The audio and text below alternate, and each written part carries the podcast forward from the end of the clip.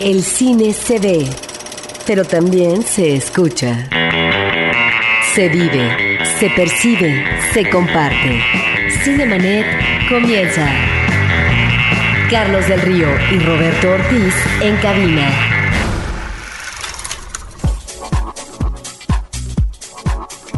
Cinemanet en podcast www.cinemanet.com.mx. También tenemos abierto nuestro Facebook www.facebook.com diagonal Cinemanet. Roberto Ortiz, ¿cómo estás? Pues estoy muy contento. Hablaremos de la cartelera comercial que nos depara uno de los estrenos esperados por parte de esto que se ha denominado la Pottermanía. Muchos fans, no solamente de las novelas que se han escrito con respecto al personaje de Harry Potter, sino también de las películas que se han presentado a través de los años y hablaremos, por supuesto, de la cartelera alternativa. Y en la cartelera comercial habrá que mencionar, y lo diremos con detalle, que se estrenó Vals con Bashir, una de las películas nominadas al Oscar como película extranjera, una cinta de Israel, muy, muy esperada. Ganadora del Globo de Oro. Ganadora del Globo de Oro, ganadora de, de muchísimos premios. Vamos a platicar de hecho mucho más tarde y comenzamos. Cartelera. Los estrenos en pantalla grande.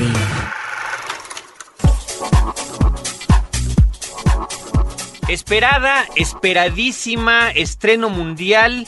Eh, se estrenó a partir del jueves en Estados Unidos, en Inglaterra, en México y en muchísimos otros países. La sexta película con el personaje de Harry Potter. Se trata de, eh, bueno, el último título con el que finalmente ya se estrenó es Harry Potter y el misterio del príncipe.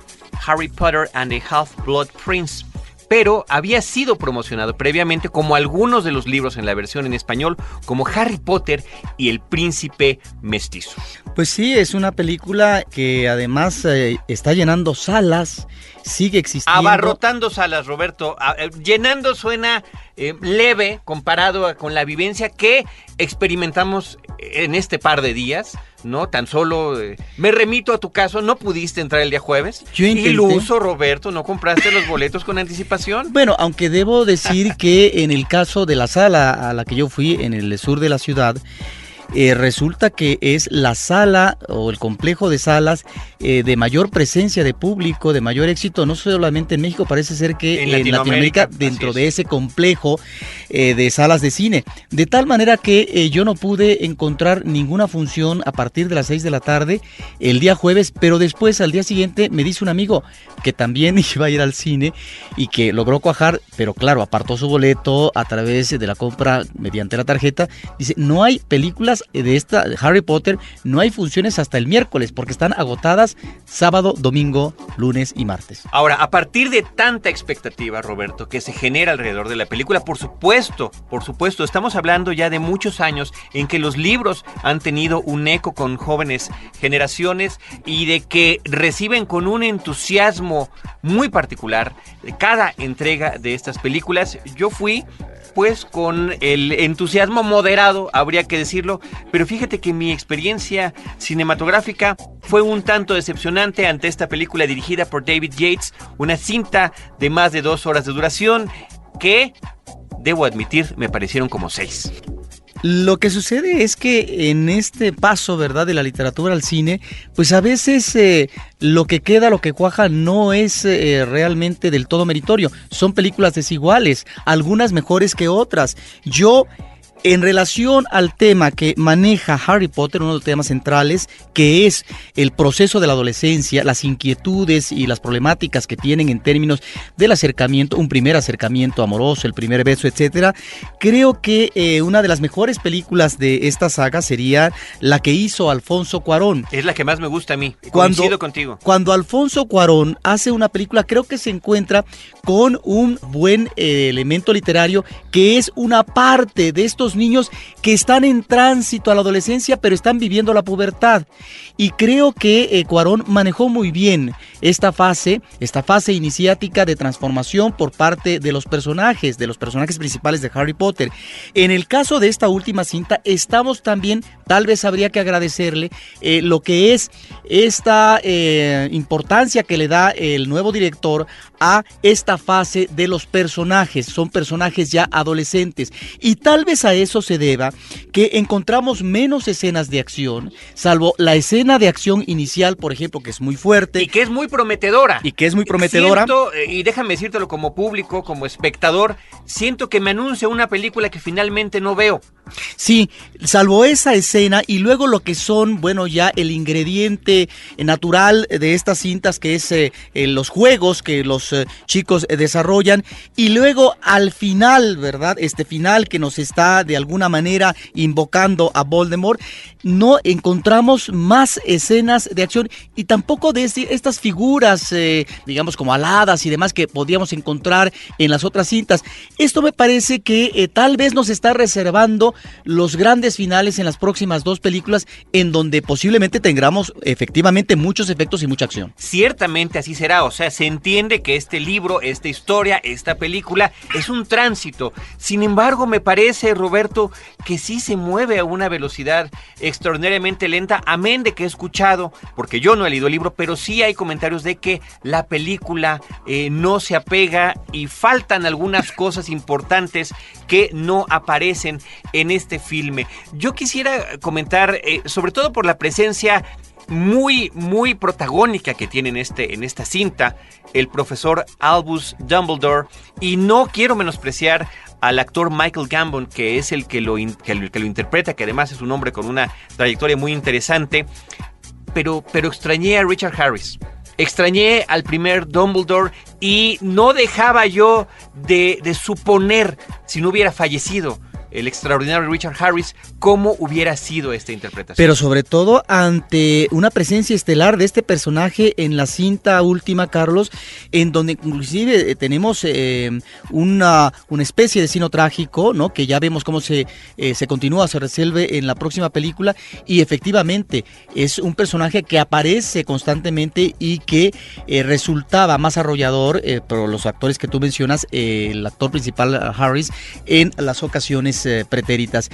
Y aquí estamos, eh, creo que ante una situación también de tránsito con respecto a lo que viene en cuanto a la maldad esta maldad anunciada desde el principio en la película que está agobiando en este caso a los habitantes naturales eh, de, una ciudad y a los habitantes en este caso de quienes están estudiando en este castillo propio de la magia.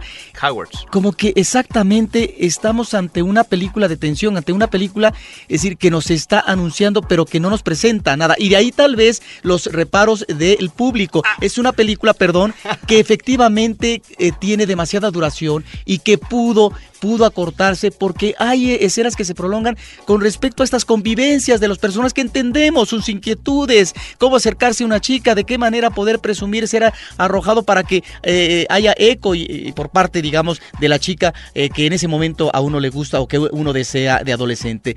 Pero, pero esta idea de la cuestión romántica a veces, a veces se torna pesada. Pues yo creo que quienes son fanáticos de la serie podrán tener distintas opiniones a, lo que hemos vertido en esta ocasión. Nosotros pedimos a la gente que nos está siguiendo a través del Facebook que nos dieran sus opiniones y voy a leer algunas de ellas. Edith Sánchez dice, eh, yo le encontré bastante agradable a la película de Harry Potter y el príncipe eh, mestizo o eh, El misterio del príncipe. Las actuaciones, dice Edith Sánchez, continúa, no son tan malas, la historia lleva un buen ritmo y siento que armaron muy bien la película. Como fan del libro, puedo decir que cambiaron muchas cosas, pero pusieron otras que me parecieron agradables, excepto el final que le quitaron toda la acción. Creo que olvidándote un poco del libro, es una película aceptable, entretenida, tiene buenos momentos dramáticos y el final está un poco precipitado. Esto es lo que nos comenta Edith Sánchez, a quien además le mandamos un saludo porque ya nos comentó también en otro mensajito del Facebook que todos los sábados en la mañana su familia está desayunando, escuchando Cinemanet, lo cual les agradecemos muchísimo y, y saludamos a la familia Sánchez. Lo que quiere decir que tendrán muy buena digestión. Oye, por otra parte, por otra parte, Cristian Cueva dice, la nueva de Potter es tan aburrida como ver El Señor de los Anillos 2, infinitamente. Y eh, Nancy Herrera dice, ayer vi Harry Potter, no soy tan fan, pero sí he visto algunas películas. Me parece que tiene un ritmo aceptable. La lucha de Harry contra Voldemort no me gustó tanto, la animación de los créditos me gustaron y creo que es aceptable la película en general. No se convertirá en mi película favorita. Saludos a Meche Carreño, nos estaba escuchando, y a los conductores. Fíjate que esto que menciona Nancy Herrera me parece interesante. La secuencia de los créditos finales eh, es muy bonita, está muy bien armada y por supuesto tiene que ver con uno de los efectos más interesantes, efectos visuales y concepto que tiene la película que tiene que ver justamente con el manejo de los recuerdos. Sí, el manejo de los recuerdos y es una película que con respecto al traslado al cine de lo que es una vertiente original literaria, bueno, existe la autorización y está metida en esto la autora desde el principio del proyecto. J.K. Rowling. Que sobre eso, eh, que no nos mueva engaño con respecto a qué cosas aparecen o qué no. Eh, bueno, aunque no eh, esto sea, digamos, el elemento para decir está bien o no está bien lo que es la adaptación. al final no deja de ser eso y lo diremos como en cualquier otra película, es una adaptación. Y por lo tanto habrá muchas cosas de un libro gordo que no aparecerán en una película, así sea de dos horas, dos horas y media como en esta ocasión, o tres horas, porque es imposible reunir tantos eventos. Y el cine tampoco es para eso, el cine no es una novela. Así es, pues ahí está Harry Potter y el misterio del príncipe de estreno. Cada quien tendrá que forjar su opinión. Roberto Ortiz se estrena también. Fíjate que nada más se estrenaron tres películas en la cartelera comercial. La segunda película es una cinta de horror. Y aquí en México tenemos el cuestionable mérito de que se estrene la película antes que en Estados Unidos. La cinta es un remake que se llama It's Alive. La cinta original es de, los años 70, de 1974. Es original de Larry Cohen y trata, ambas películas tratan sobre un bebé, o sea, una, una joven pareja que recibe un bebé, pero el bebé es una suerte de mutante, es una suerte de monstruo que asesina gente. La película en Estados Unidos no ha encontrado distribución en cines, no se sabe todavía si llegará a escenarse en cines o si es de esas otras, como las últimas que nos han llegado aquí en México, como Juego de Ladrones o como Suegra de Ataque, por mencionar algunas de las más recientes, que se van directo al formato de video, directo al DVD. Y eh, en este caso estamos ante una película muy fallida, una película con actuaciones pobres, con eh, un efecto digital eh, no muy convincente en lo que tiene que ver con la criatura o el bebé en este caso, el que está vivo, o como dice un crítico de cine Antonio Camarillo en, su reseña, ¿no? Este bebé nació muerto, ¿no? O sea, no tiene ni la gracia del original ni la fuerza del original e inclusive la película con algunos problemas de continuidad elementales que podría uno hacer una parodia inmediata de ellos. Nada más doy un caso sin decir trama de la película, hay un momento en el que se va la luz en una casa en una casa se va la luz y cuando tocan el timbre, el timbre funciona, ¿no? O sea, todo está apagado a excepción del timbre. Una serie de barbaridades que empiezan a provocar tristemente la risa involuntaria. Está vivo It's Alive del género de terror que llega a cartelera. Cinemanet está de intermedio. Regresamos en un instante. Ahora Diseñar y hospedar su página web será cosa de niños. En tan solo cinco pasos, hágalo usted mismo sin ser un experto en Internet. Ingrese a suempresa.com y active ahora mismo su plan. Suempresa.com, líder de web hosting en México. CMYK presenta. La tercera convocatoria internacional de Los Leones no son como los pintan. Realiza un video de máximo 30 segundos que haga conciencia sobre la educación en México. La técnica es libre. Animación, slide de fotos, corto, lo que tú quieras. Lo que tú quieras. Consulta las bases en www.losleonesnosoncomolospintan.com. Hay miles de dólares en premios. CMYK invita. La nueva forma de comentar las noticias urbanas con ideas frescas. Sobre Expuesto. Un podcast de frecuencia cero. Lo que todos saben, pero no se atreven a decir. www.frecuenciacero.com.mx Cinemanet. La palomita de oro. Película de la semana. Película de la semana, estimado público, querido Roberto Ortiz, Vals con Bashir del director Ari Folman. Es una cinta absolutamente peculiar, original en todo sentido. Es una suerte de documental que ha sido ilustrado con unas animaciones que mezclan muchas técnicas distintas, muy efectivas, con unas imágenes muy poderosas, que hablan, son entrevistas eh, que realiza el propio director con compañeros de, De unidad. de unidad, eh, compañeros en la guerra, en, en un evento bélico de esta incursión de Israel en el Líbano en los años 80, cuando ellos tenían 18, 19, máximo 20 años, y a través de estas entrevistas se está buscando esta, este recuerdo que se esconde, este mecanismo de defensa que tiene el ser humano de bloquear experiencias terribles, pero que por un bien, vaya, por la- lo que deja la experiencia no deben desaparecer. ¿A qué nos remite este documental realizado a través de la animación?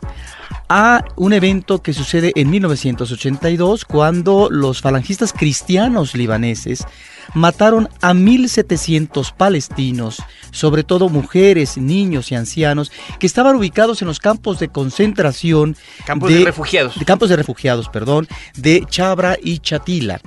De tal manera que, si bien es cierto que el gobierno, el ejército de Israel no participa, se considera, de acuerdo a lo que nos presenta el documental, una especie, digamos, no de participación, pero sí de responsabilidad indirecta, porque finalmente es eh, como justificar esos eventos o no hacer nada cuando se presentan. ¿Y por qué? ¿Por qué se da esta masacre que tiene una especie de aliento, digamos, como de holocausto? Porque habían matado recientemente al líder falangista cristiano, eh, precisamente de Líbano, que se llamaba Bashir Yemeyel, Que tenía unos días de haber tomado el poder. que tenía además eh, lazos eh, con eh, Israel y estaba en contra de los palestinos. De tal manera que se perpetra esta masacre y lo que vemos en el documental desde un principio es la intención, el deseo por parte del director, que así lo expresa, de recuperar una memoria que está bloqueada. Es la memoria personal efectivamente, Carlos, pero también es eh, esta necesidad de remitirse a sus compañeros eh, de aquella época que también de repente pareciera que no recuerdan ciertas cosas o que solamente ubican tales datos o tales eventos. Esa resistencia del ser humano y que además lo confiesa en alguna entrevista el director de cuando eh, dice, habrá compañeros que ellos ya verán en qué momento eh, ese evento, pero lo que sí es cierto que en mi caso tuvieron que pasar más de veintitantos años para que yo me remitiera a esos eventos trágicos, de tal manera que hay una resistencia efectivamente natural, porque tal fue el horror que no quisiéramos o no quisimos en esos momentos de juventud volver a acordarnos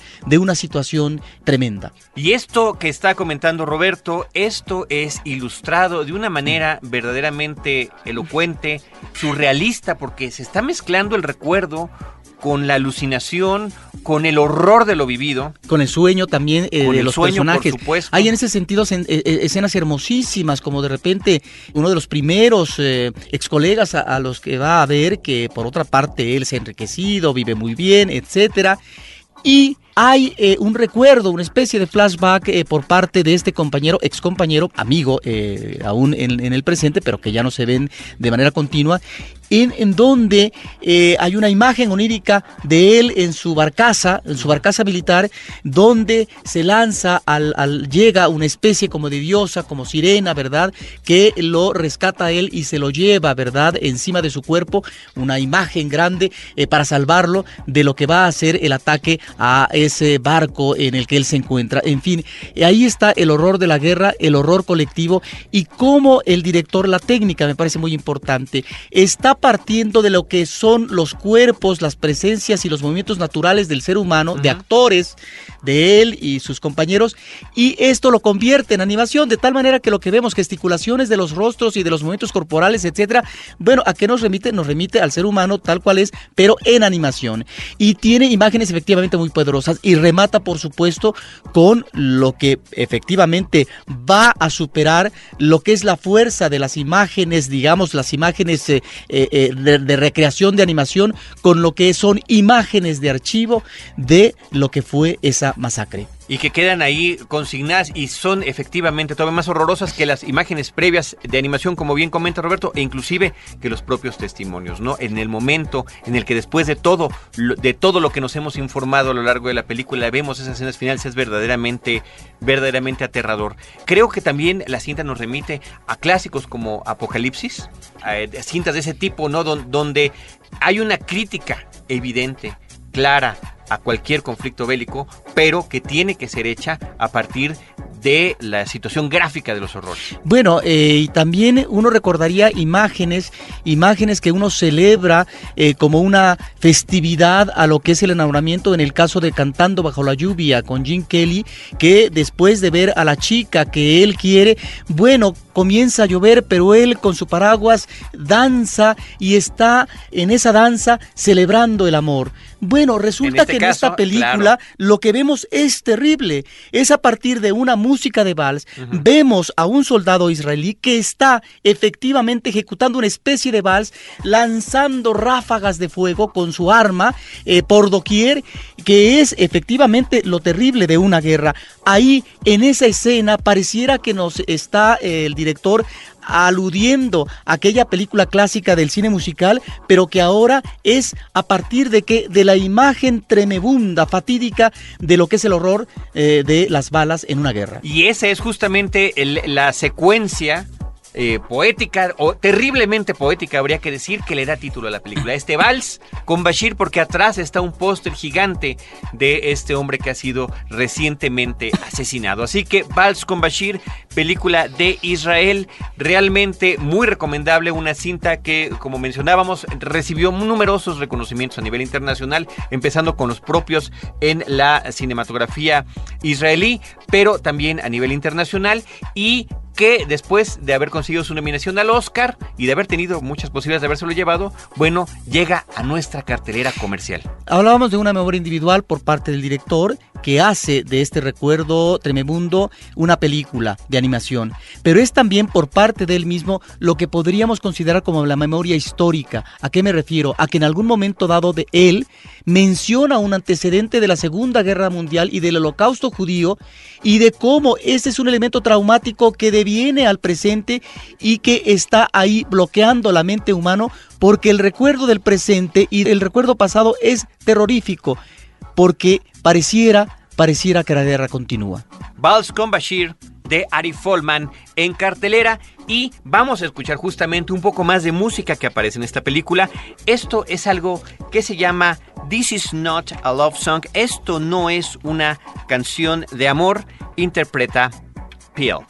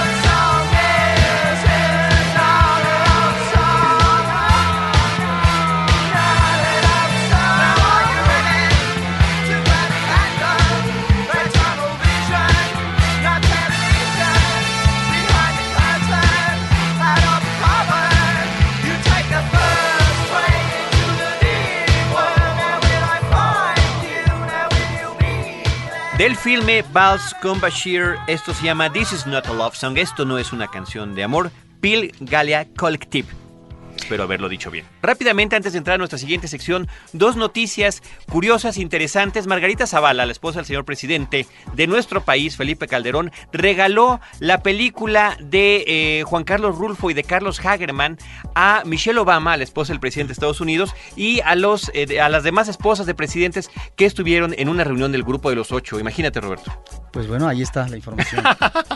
Oye, eso es, vaya, me parece que es interesante, Robert. Y el otro, pues es la, la reciente declaración que hizo el cineasta serbio Emir Kusturica a un diario en su país comentando que acababa de haberse encontrado con Johnny Depp y que le había enseñado un guion que tiene de hacer una película con Pancho Villa. Emir Kusturica se lo enseñó a Johnny Depp y Johnny Depp dijo, acepto, seré Pancho Villa. Imagínate nada más. Esto hasta ahorita lo que comenta el propio Emir Kusturica a un diario en su propio país. Ya veremos si es realidad. Si se hiciera, debido a los diferentes compromisos que tiene Johnny Depp, sería una cinta que se filmaría hasta el 2010 o inclusive al 2011. Pues mira, sería interesante un Johnny Depp después de que acabamos de verlo en esta caracterización extraordinaria de John Dillinger, de Michael Mann, pues encarnando un personaje histórico. Recordemos que en el caso de la Revolución, sobre todo mexicana, pues ha habido actores, actores de portento que han, que han estado al frente de estas figuras. Tan solo Marlon Brando pues interpretó a Emiliano Zapata en Viva Zapata, una película de Elia Kazan. Claro, Cecilio Camacho en el Facebook nos dice primero John Dillinger, ahora Pancho Villa, ¿qué vendrá después para Depp? Aunque no puedo dejar de sentir que sería una experiencia interesante verlo caracterizado de Pancho Villa. Eso nos dice Cecilio Camacho. Y gracias a todos los que han estado ahí en contacto con nosotros a través de facebook.com diagonal cinemanet Víctor Rodrigo Cepeda, Bárbara García López, Hugo Tecpoyotl, Miguel García Suárez, Vicente Morales, Daniel Pérez, Claudia Islas y el propio Cecilio Camacho que habíamos comentado. Ya nos vamos, ya nos vamos, el programa está terminando. Roberto, ¿algún comentario breve de Butaca? Pues nada más que no se pierdan en la Cineteca Nacional estas funciones de las bandas sonoras, es decir, cine mudo a ritmo de rock. La semana pasada se abarrotó, hay gente que ya no pudo entrar porque realmente estas funciones están siendo un verdadero éxito. Algo totalmente eh, inédito en nuestro país que además está eh, relacionado con una estación aquí del Instituto Mexicano de la Radio. Muchísimas gracias a todos los que nos escucharon, a todo nuestro equipo de producción, Abel Cobos en la postproducción de Cinemanet Podcast, la producción de este programa que corre a cargo de Paulina Villavicencio y de Celeste North y en los micrófonos se despiden Roberto Ortiz y un servidor Carlos del Río recordándoles que también en cinemanet.com.mx podrán escuchar nuestros programas en versión podcast, donde nosotros los esperamos con cine, cine y más cine.